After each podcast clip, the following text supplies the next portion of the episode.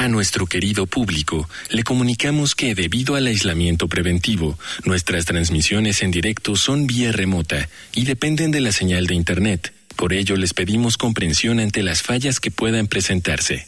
Gracias por compartir estos momentos en casa con Radio UNAM y la revista de la universidad.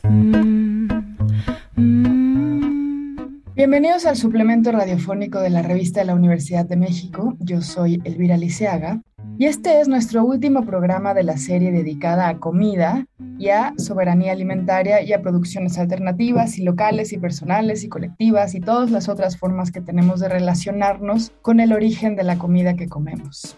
Y mi invitada de hoy se llama María José Burjín. Ella es una especialista en huertos, grandes, pequeños, en casas, en cárceles, en escuelas. Ahorita nos va a contar y vamos a hablar un poquito de cómo producir, aunque sea un poquito de lo que comemos, local y personalmente. Bienvenida María José, ¿cómo estás? Gracias por la invitación. Aquí estamos muy bien. Oye, cuéntame un poquito de cómo has visto que los huertos o las producciones locales de, aunque sea alguna parte de toda la comida que comemos, cambian las lógicas de la gente que los trabaja y los consume, por ejemplo, en su casa. Y me interesa mucho que nos cuentes cómo has visto que afecta las relaciones entre quienes conviven ahí y, o sea, entre ellos y con la comida, porque has trabajado en escuelas y en cárceles, por ejemplo, y eso me parece muy interesante. Yo creo que primero que nada empezar a producir nuestros propios alimentos o las hierbas que usamos para condimentar nuestras comidas, nos da esta sensación de empoderamiento, ¿no? Esta sensación de que sabemos cómo producir lo que necesitamos para vivir. Eso ya cambia la relación que tenemos con la comida. Durante la pandemia fue muy importante, creo que para mucha gente, como el sentirse en poder de algunas cosas, ¿no? Y mm, antes de eso, lo que cambia mucho es la relación de la gente con la producción y la conciencia de lo que hay detrás de eso, ¿no? El trabajo, el riesgo, el tiempo que lleva. Producir, por ejemplo, tus acelgas, tus espinacas, tus hierbas.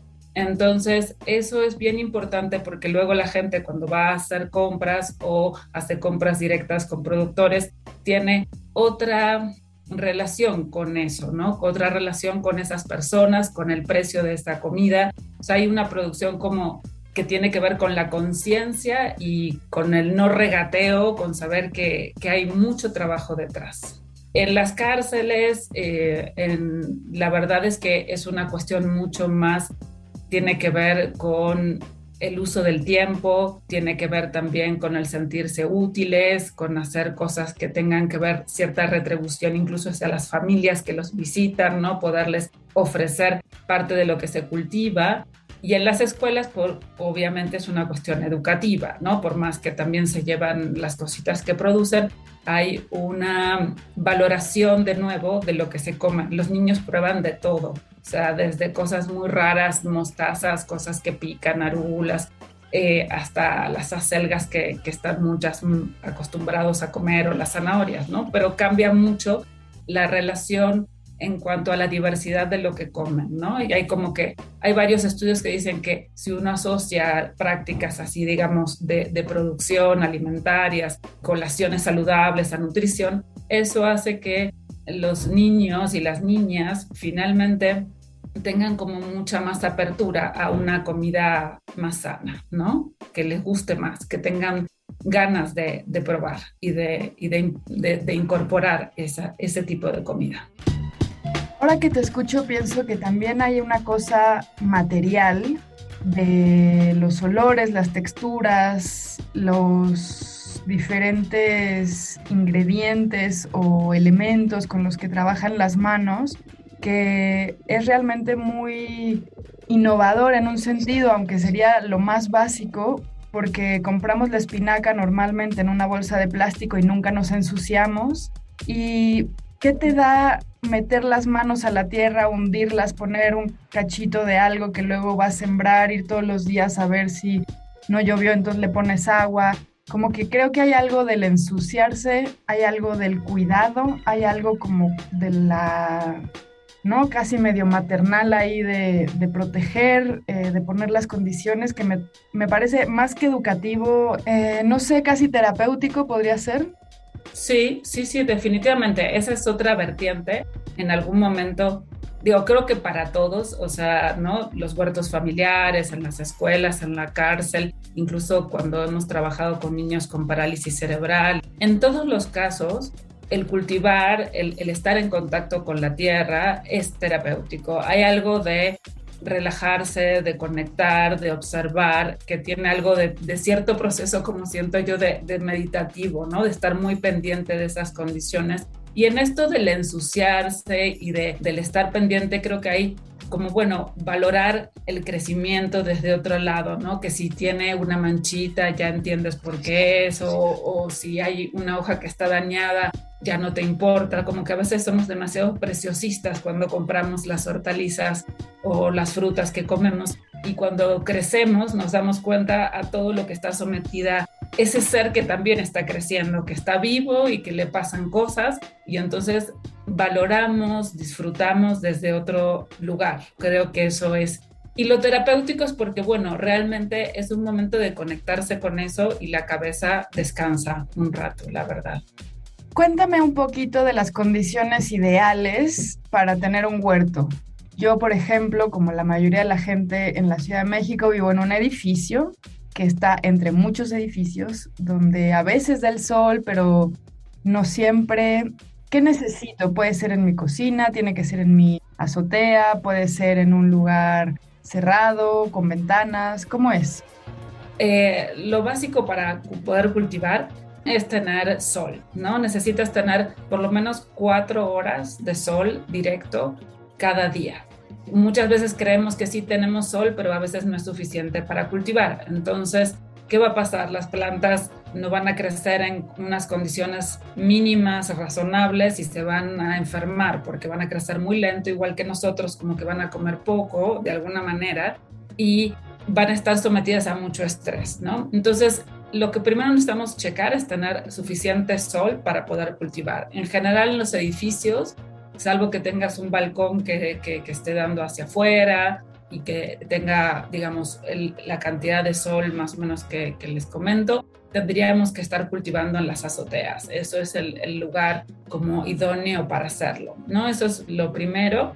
Luego tener una llave de agua relativamente cerca porque luego regar se vuelve pesado, o sea, y no, no uno no quiere estar acarreando grandes cantidades de agua y tener contenedores que permitan, digamos, el cultivo con una cierta profundidad, por lo menos entre 25 y 30 centímetros de profundidad, abajo con algo que permita que drenen como tesontle y luego tierra arriba. Y si podemos usar, digamos, ahí hay un, un, tema bien importante, porque el tema de la tierra en la Ciudad de México viene de las áreas de bosque que nos rodean. Entonces, ahí hay una cuestión bien importante porque no son sustratos sustentables. Finalmente, hay pocos lugares donde podemos adquirir como compostas hechas a bases de podas de urbanas, ¿no? Que realmente no estemos dañando el medio ambiente que nos rodea para hacer nuestros huertos o nuestros espacios verdes. Entonces, pues ahí intentar, ¿no?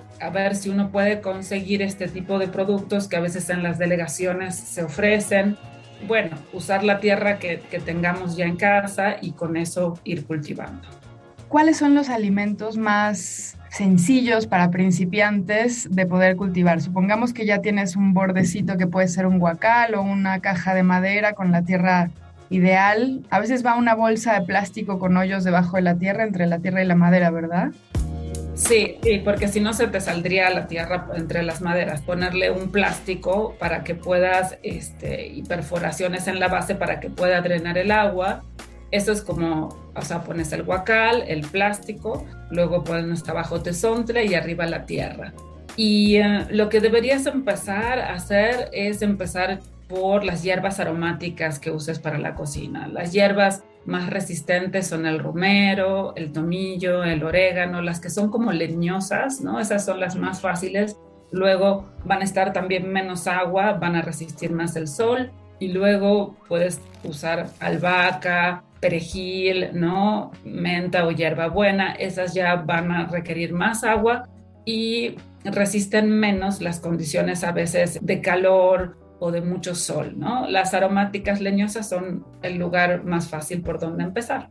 Y luego ya, si con esto les va bien, se podría probar con acelgas, lechugas, ¿no? Ya con estas que son como hojas que todos sabemos cómo comerlas y son, digamos, el siguiente paso. Y en las lluvias torrenciales del verano en la Ciudad de México, ¿se tiene que poner un techito o puede lloverles encima tanto como llueve aquí? Mira, la verdad es que puedes lloverles encima, no hay problema. Este puede granizarles. Claro que las plantas se pueden lastimar, pero se recuperan. Otra posibilidad es si uno tiene las condiciones, se puede hacer como un pequeño túnel sobre las plantas, eso es lo que hacemos entre los, sobre los guacales, usando como arquitos de alambre, ¿no? Y sobre eso usando una malla, que de alguna manera te impida, o sea, el pasaje de el agua en, digamos, o el granizo fuerte, pero que te deje pasar el aire y el sol lo mayor posible, porque si no, le estamos bajando mucho la luz también a, a los cultivos, ¿no? hay un tema que es que todos los plásticos que se usan en agricultura tienen tratamientos para los rayos ultravioletas. Cuando uno usa costales o plásticos que no tienen este tipo de tratamiento o mallas que no tienen este tipo de tratamiento, van a durar muy poco tiempo. Eso es algo que también es importante que la gente sepa porque luego dices, ay, ¿cómo lo hice así? Y se está desintegrando el plástico o el guacal. Entonces, eso es un poco como ir buscando dónde se venden. Este, la verdad es que en Internet es fácil encontrarlos y muchas veces las mallas, sombras que se venden en los lugares así donde uno puede adquirirlas, esas ya traen protección UV. La cosa es que no sea tanta sombra que impide el crecimiento. Entonces, como que yo ahí prefiero que si uno no, no va a saber cuánto, de qué sombra estamos hablando, mejor es no ponerle. Y bueno, aguantar un poquito como aguantan las plantas en la naturaleza, le toca lo que les toca. Antes de despedirnos, ¿nos podrías recomendar algunos recursos para quien nos esté escuchando y ya se esté imaginando su huerto y diga, ¿qué puedo consultar? Bueno, hay varios manuales de método biointensivo en, en, internet, ¿no? El método biointensivo es, bueno, lo que yo más uso. Hay un montón de recursos, obviamente, de permacultura. La idea es ir adaptando técnicas a las necesidades de cada casa, de cada familia.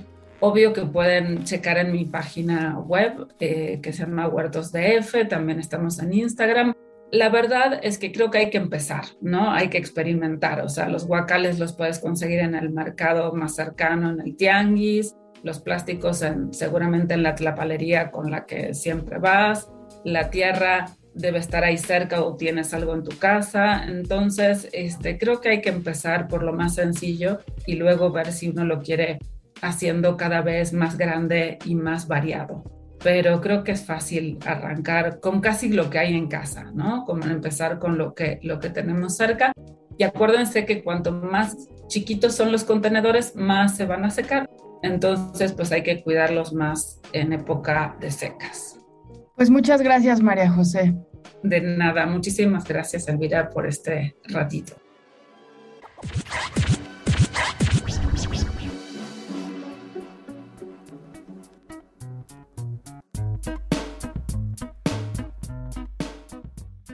Hemos llegado al final del programa. Si quieren leer más sobre comida, les recomendamos los artículos Amor y muerte entre los moluscos de M.F.K. Fisher y Un plato de perspectiva de Fernando Clavijo. Ambos artículos se encuentran en el número de este mes de la revista de la Universidad de México. Pueden consultarla gratuitamente en www.revistadelauniversidad.mx. Recuerden que también pueden coleccionar nuestros números escriban a suscripciones arroba revistadelauniversidad.mx. En Twitter, en Facebook y en Instagram nos encuentran como arroba revista-unam. Y sobre este programa pueden escribirnos a arroba shubidubi. Gracias a Denis Licea y a Yael Weiss. Yo soy Elvis Liceaga. Hasta pronto. Este programa es una coproducción de la Revista de la Universidad de México y Radio UNAM.